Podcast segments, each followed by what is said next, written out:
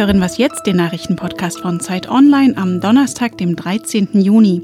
Wir suchen heute Great Britain's Next Prime Minister und werden auch noch ein bisschen philosophisch. Aber zunächst die Nachrichten.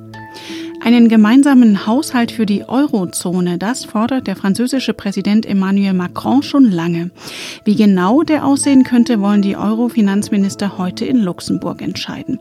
Mit dem gemeinsamen Budget sollen zum Beispiel wirtschaftliche Unterschiede in der Eurozone ausgeglichen und Investitionen vereinfacht werden. Erwartet wird allerdings nur ein Minimalkonsens. In früheren Verhandlungen waren sich die Finanzminister uneins darüber, wie hoch der Haushalt werden soll und wer künftig über die Vergabe der Gelder entscheidet.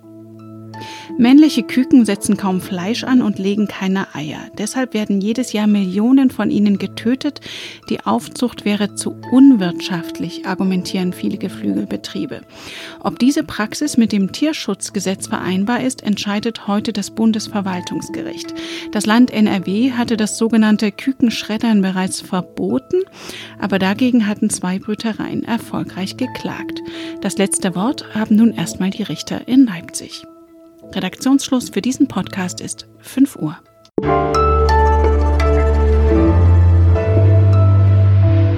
Willkommen bei Was jetzt? Ich bin Rita Lauter. I will shortly leave the job that it has been the honor of my life to hold. The second female Prime Minister, but certainly not the last. I do so with no ill will, but with enormous and enduring gratitude to have had the opportunity to serve the country I love. Ein Abschied mit Tränen war es, als Theresa May Ende Mai ihren Rücktritt als Parteichefin der konservativen Regierungspartei und als Premierministerin ankündigte. Seitdem ist das Rennen um ihre Nachfolge in vollem Gange. Zehn Kandidatinnen und Kandidaten sind angetreten und heute will die Parlamentsfraktion der Tories in den ersten Wahlgang gehen. Bettina Schulz beobachtet das für uns in London und ist jetzt am Telefon. Bettina, wer hat sich denn da so in Stellung gebracht? Ja, wir haben jetzt zehn Abgeordnete, die kandidieren. Vier Abgeordnete, dazu gehört auch Boris Johnson, sind eher auf der rechten harten Linie, sagen, sie wollen auf jeden Fall am 31. Oktober aus der EU raus, im Zweifelsfalle auch mit No Deal. Zwei von den beiden drohen sogar im Zweifelsfalle das Parlament aufzulösen, um den Brexit durchzubekommen, so dass das Parlament gar nicht erst intervenieren kann. Dann haben wir einen Block von vier Abgeordneten, das wird angeführt von Außenminister Hunt. Die sind Konzilianter, die wollen mit der EU nochmal wieder verhandeln, im Zweifelsfalle auch um eine Verlängerung der Frist bitten. Und wir haben zwei Abgeordnete, die sind auf der Linie, dass sie sagen, also erstens auf gar keinen Fall No Deal. Zweitens, ja, wir wollen auf jeden Fall uns gütig mit der EU auseinandersetzen. Das wird im Zweifelsfall auch länger dauern.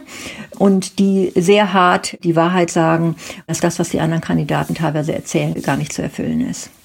Also der Brexit dominiert natürlich auch diese Nachfolgediskussion und May ist ja daran gescheitert, dass sie ihr Abkommen für den EU-Austritt nicht durchs Parlament bekommen hat. Wie realistisch ist denn jetzt das, was die möchtegern Nachfolger versprechen?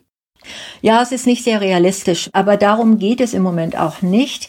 Man muss sich überlegen, wer wählt. Im Moment sind es erst die Parlamentarier, aber dann letztendlich entscheiden 160.000 Parteimitglieder der konservativen Partei.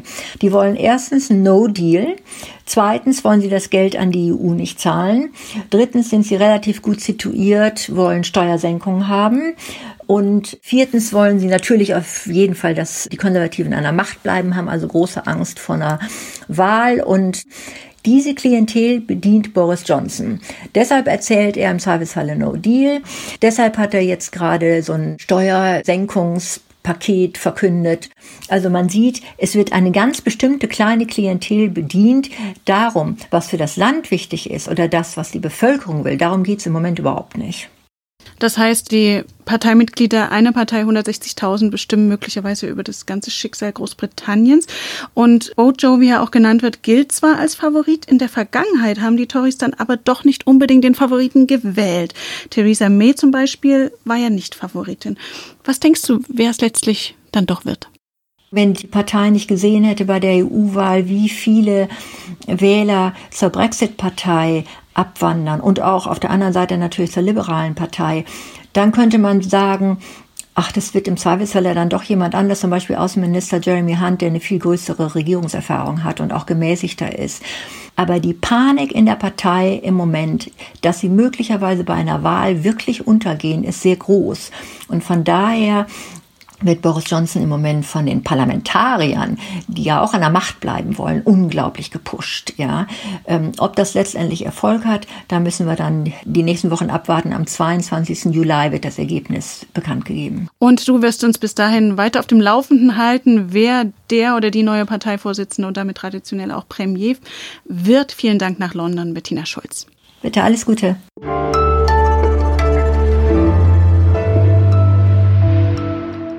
Und sonst so? Na, beim Einkaufen mal wieder zur Plastiktüte gegriffen, obwohl das schlecht für die Umwelt ist? Hierzulande will ja ein großer Discounter mit Centgebühren die Nutzung selbst kleinster Plastiktüten einschränken.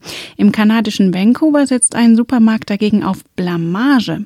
Denn statt des Supermarktlogos prangen auf den hauseigenen Plastiktüten Anzeigen für Darmpflegeprodukte, Warzensalbe oder Sexspielzeug. So will die Supermarktkette erreichen, dass mehr Menschen eigene wiederverwendbare Beutel mitbringen. Na mal sehen, was effektiver für die Müllvermeidung ist. Das Portemonnaie oder die Peinlichkeit.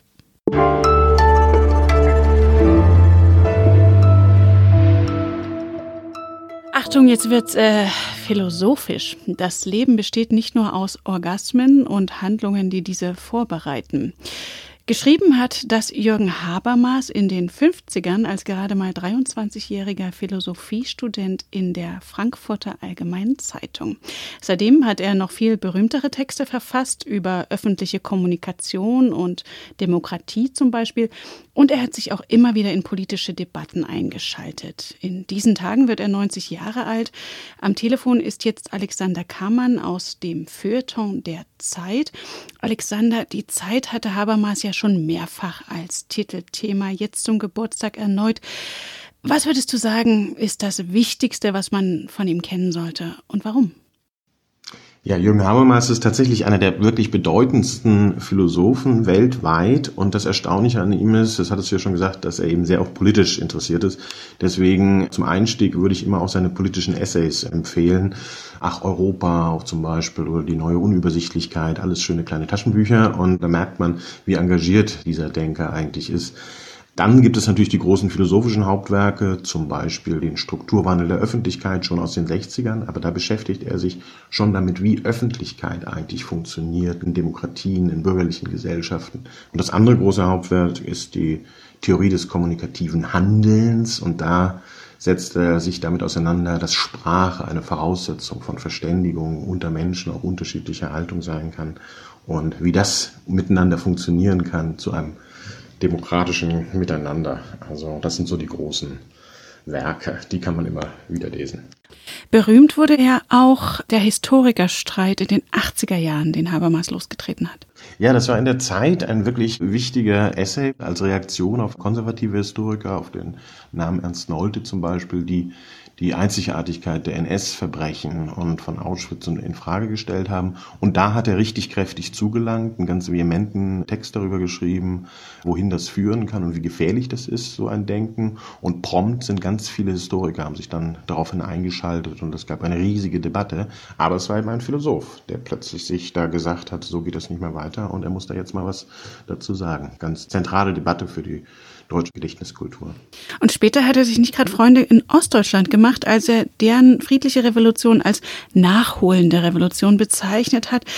Wie war das gemeint? Na, Habermas ist jemand, der gerne auch polemisch, also er ist ein enorm polemisches Talent und kann auch Dinge einfach zuspitzen. Das macht ihn also für Medien auch immer sehr interessant, wenn er irgendwie was sagt. Und in dem Fall 1989 Revolution in der DDR und in Osteuropa überall. Und da kommt dann der große Philosoph und sagt, na, also das ist ja alles bloß nachholend. Und das würde ich sagen, ja, ist schon eine Position, wo man sagen kann, so viel Revolution hatten wir in Deutschland nicht, die dann so erfolgreich war.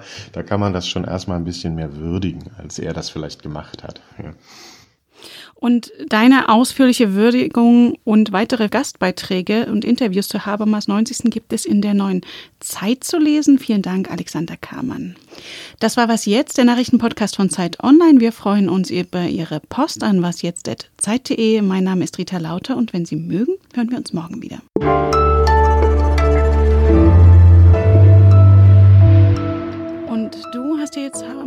Ferienlektüre eingepackt? Ja, es gibt tatsächlich im Herbst ein neues Buch von ihm. Zwei Bände, 1700 Seiten. Mm. Aber ich muss gestehen, Ferienlektüre ist das ganz gewiss nicht.